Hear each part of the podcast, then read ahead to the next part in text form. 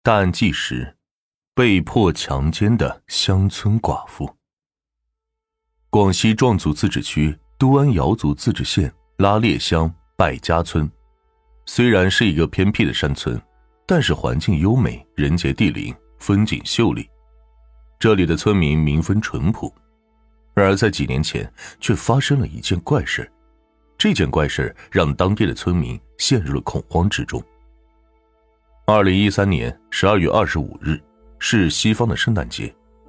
当村子里一些赶时髦的年轻人准备过这个节日的时候，村子里的怪事开始发生了。一位村民韦家里觉得有点奇怪，本来说好今天来自己家里帮忙干活的村民黄显干，却一直没有现身，一直等到早上九点，活都快干完了，他也没有出现。于是韦家里给黄显干打去了电话。但是这电话一直处于关机状态，因为村子并不大，邻里之间有点事都会相互帮助，但黄显干却有点反常。于是活干的差不多了，韦家里就来到了黄显干的家中，想看看这个家伙是不是在偷懒。来到黄显干的家中，却发现他家的房门从里边反锁了。韦家里一看就猜测，这个老黄。今天肯定忘了要帮自己家里干活的事情了，到现在都没有起床。韦家里使劲的敲了敲门板，这个时候奇怪的事情发生了，回答韦家里的不是老黄，而是一条狗，而这条狗正是刚刚跟着韦家里一同来的自家的狗，这也让韦家里觉得有点奇怪了，这房门反锁，狗子又是怎么进去的？韦家里绕到后门，发现这后门是开着的，于是他慢慢的走进了屋内查看，可是发现老黄并不在家，但是看情况也不像是出远门呢，家里的摩托车还在家中。然而韦家里并没有发现其他的异常，就走出了屋子，去了村子里其他村民家中去询问老黄的去向。百家里村总共也就二十四户人家，不到一百个人。住的也是很密集，结果韦家里走遍了整个村子都没有发现老黄的踪迹，而其他村民也表示，整个上午都没有见到过老黄。就在路上，韦家里遇到了老黄的弟弟小黄，结果小黄也不知道自己大哥的去向，感觉到有点蹊跷的小黄把老黄的家中翻了个底朝天，也没有发现老黄的踪迹。这一下子，小黄都开始着急了，连忙给亲朋好友打去电话询问自己哥哥的下落。可是，一天一夜都过去了，亲朋好友也没有老黄的下落。据了解，老黄当时五十岁，虽然结婚了，但是常年一个人居住，平时也很少出去走动，即便走动，也都会和自己的弟弟说上一声。就这样。一天一夜过去了，老黄这个壮劳力一直没有消息。难道一个大男人就这样凭空消失了？老黄的消失的事情很快就在村子里传了个遍。正所谓三人成虎，一个可怕的传说在村民们之间传开。鬼带路，一个在广西部分地区迷信的说法，但就是这个说法让村民们觉得。老黄应该就是这个传说的牺牲品，这个说法瞬间在村子里炸开了锅，原本宁静的村子开始变得惶恐不安。原本小黄还发动了村子里的青壮年去山上寻找，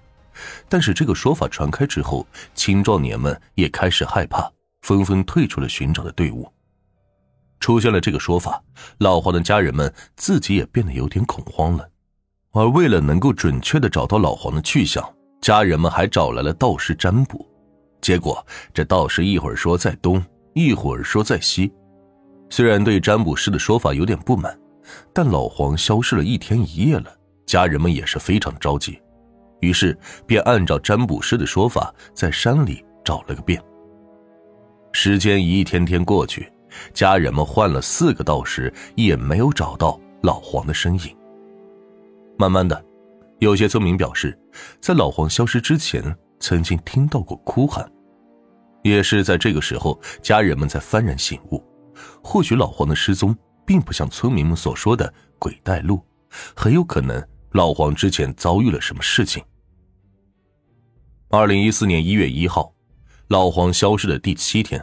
家人们才在这个时候选择了报警。警方携带一些器械来到老黄的家中，对家中的门锁以及物品的摆放进行了勘查。与此同时，对发现老黄失踪的韦家里以及有听见哭喊声的村民们进行了询问，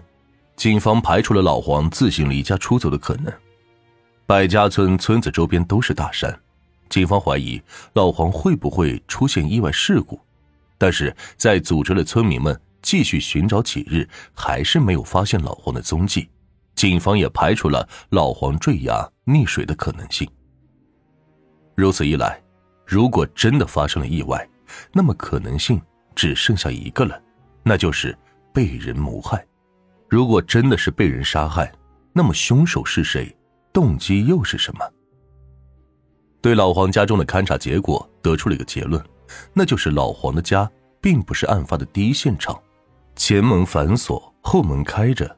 警方推测，应该是老黄自行打开后门，并且自己走出了屋子。在对村民们的询问中，民警了解到，老黄是在十二月二十四号晚上八点左右，在村民家中聊天喝茶之后才回的家，也就是从这以后，便再也没有人见过他。之后，民警们对老黄的人际关系进行了排查，发现，老黄这个人虽然自己没有多少钱，但是他也从来不找别人借钱，一分钱掰成两半花，做事肯下力气。对村子里的人也很友善，并没有发生过什么矛盾，这也让被人谋财害命的可能性降到了很低，既不是仇杀，也不是财杀。那如果真的被害了，那么就只剩下了一个可能性，那就是情杀。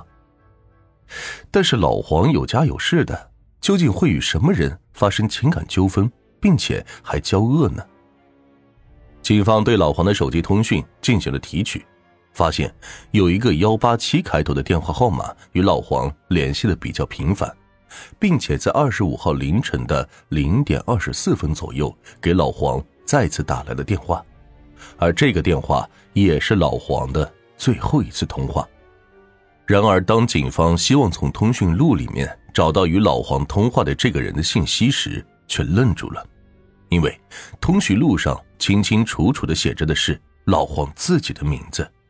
这让警方非常奇怪。大半夜的自己给自己打电话。经过调查，这个幺八七的电话开户人确实是老黄，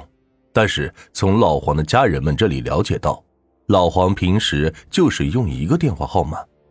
至于这个幺八七是谁在使用，家人们也不清楚。